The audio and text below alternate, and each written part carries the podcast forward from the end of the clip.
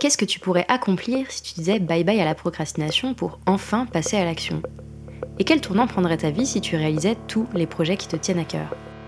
Bienvenue dans Bye Bye Procrastination, le podcast qui t'aide à retrouver du temps, à booster tes projets et à transformer ta vie grâce au pouvoir de l'organisation.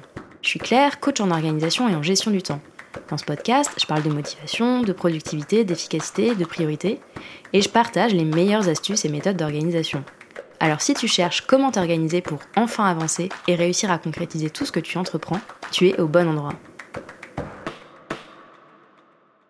Bienvenue dans ce nouvel épisode Antidote. J'espère que tu vas bien, que tu es bien installé pour écouter cet épisode, que tu sois dans ta voiture, dans le métro, en train de marcher ou en train de faire la cuisine par exemple. Bref, j'espère que tu es en forme et que tu es prête ou prêt pour ce nouvel épisode. Dans cet épisode, je vais te parler d'une erreur que presque tous les entrepreneurs que j'accompagne dans mes coachings font. Une erreur qu'ils répètent tous les jours depuis des années. Une erreur qui est absolument fatale pour leur charge mentale. Une erreur qui les empêche de couper de leur business en fin de journée et de profiter de leur soirée tranquillement du coup. Une erreur qui impacte directement leur sérénité et leur équilibre pro-perso.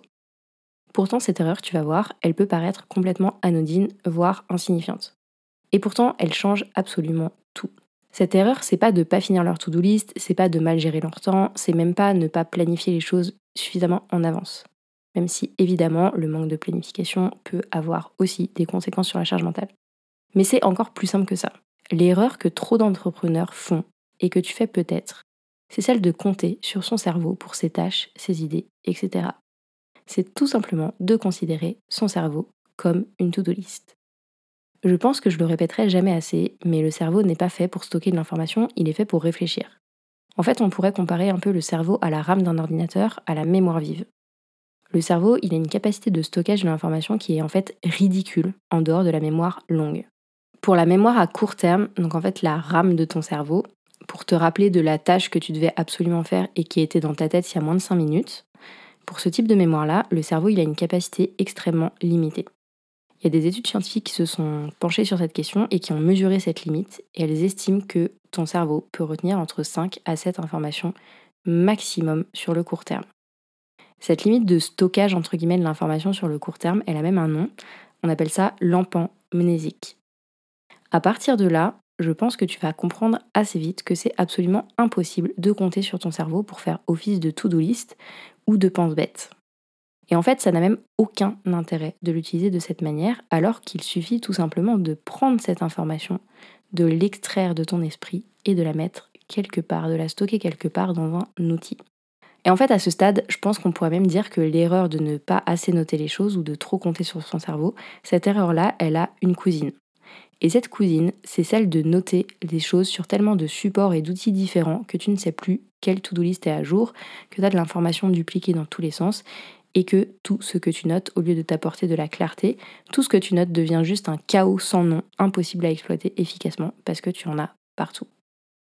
Que tu ne notes pas assez les choses ou que tu aies des notes dans tous les sens, en mode maladie des 50 post-it sur le bureau, le résultat il va être le même. C'est ton cerveau qui va être obligé de prendre le relais pour remettre tout ça dans l'ordre au mieux. Sauf que ce n'est pas sans coût, évidemment. Pour que tout ça tienne euh, manière plus ou moins chaotique, tu vas demander à ton cerveau de jongler en permanence avec beaucoup d'infos. Tu lui imposes de retenir des choses qui n'ont rien à voir les unes avec les autres. En fait, c'est ce switch permanent entre ta liste de tâches, ta liste de courses et tout le reste qui est absolument fatal à ta charge mentale.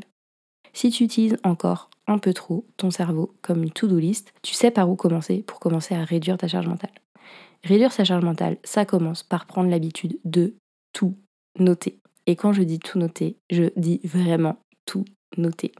Les tâches, les idées, les informations qui arrivent en vrac, les liens utiles, les références, etc. On prend tout ce petit monde-là et on le sort de notre cerveau pour libérer de la place pour la réflexion, la prise de décision, l'analyse ou la créativité par exemple. Parce que c'est à ça qui sert notre cerveau en réalité. Sortir l'information de son cerveau, tout noter, ce n'est pas en option. C'est juste indispensable pour prendre soin de ta santé mentale et éviter l'explosion de ta charge mentale. Et où est-ce qu'on prend le temps de déposer toutes ces notes? Dans un système d'organisation, évidemment. En fait, j'aime bien comparer le fait de tout noter à la pensine de Dumbledore dans Harry Potter. Alors celles et ceux qui sont comme moi et qui ont grandi avec la saga auront probablement la référence. Et si tu ne vois pas ce que peut être la pensine de Dumbledore, laisse-moi te décrire la chose. Dans Harry Potter, le directeur de Poudlard, l'école de sorcellerie, a dans son bureau un objet un peu étrange qu'on appelle la pancine. La pancine, c'est un genre de placard à souvenirs. Dumbledore a la possibilité, lorsqu'il a la tête trop pleine ou qu'il veut se souvenir de quelque chose en particulier, d'extraire le souvenir en question de sa tête avec sa baguette magique et de le stocker dans une petite fiole bien organisée dans son armoire à souvenirs. Et quand il a besoin de consulter ce souvenir, il lui suffit simplement de prendre la fiole qui est bien rangée dans son armoire et de la mettre dans sa pancine pour pouvoir la regarder. Un système d'organisation remplit exactement ce même rôle pour toi. C'est ta pancine version entrepreneur. C'est l'endroit où tu vas pouvoir déverser les tâches qui encombrent ton esprit, les idées qui surgissent et toutes les informations avec lesquelles tu dois jongler et qui sont pertinentes à leur manière dans un contexte précis. Donc en fait, rien qu'en combinant un système d'organisation simple et l'habitude de tout noter dedans, et quand je dis tout, encore une fois, je dis vraiment tout, rien qu'avec cette base absolument incontournable et en réalité hyper simple, je peux te dire que l'impact potentiel sur ta charge mentale peut être énorme. Si tu n'as jamais fait l'exercice de vider intégralement ton cerveau sur une feuille de papier, je t'invite à commencer par là. Tu verras déjà le soulagement que ça peut représenter d'avoir tout sorti, d'avoir tout sous les yeux et juste d'avoir une vision claire de ce que tu as à faire. Alors évidemment, il y a encore plein d'autres leviers que tu pourrais actionner pour réduire ta charge mentale. Comme par exemple planifier ta semaine en avance, muscler ta concentration, réduire les interruptions ou même déléguer des choses. Mais parfois, il manque les bases. Et la base, c'est ça, la base, c'est tout simplement d'avoir un outil dans lequel tu vas déverser en flux continu tout ce qui se passe dans ton cerveau, toutes les tâches que tu as à faire pour le soulager et libérer de la bande passante pour le reste. Et la base de la base, avant de faire quoi que ce soit d'autre, c'est d'apprendre à tout noter et de créer ta pensine de Dumbledore personnelle. J'espère que tu as aimé ce nouvel épisode de Bye Bye Procrastination et que tu y auras trouvé l'inspiration et la motivation pour faire avancer tes projets un petit pas après l'autre. Si c'est le cas, je t'invite à mettre 5 étoiles sur ton application préférée, à me laisser un commentaire ou à partager cet épisode autour de toi.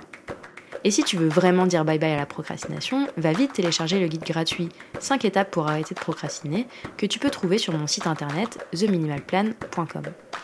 Je te mets le lien vers le guide gratuit dans la description.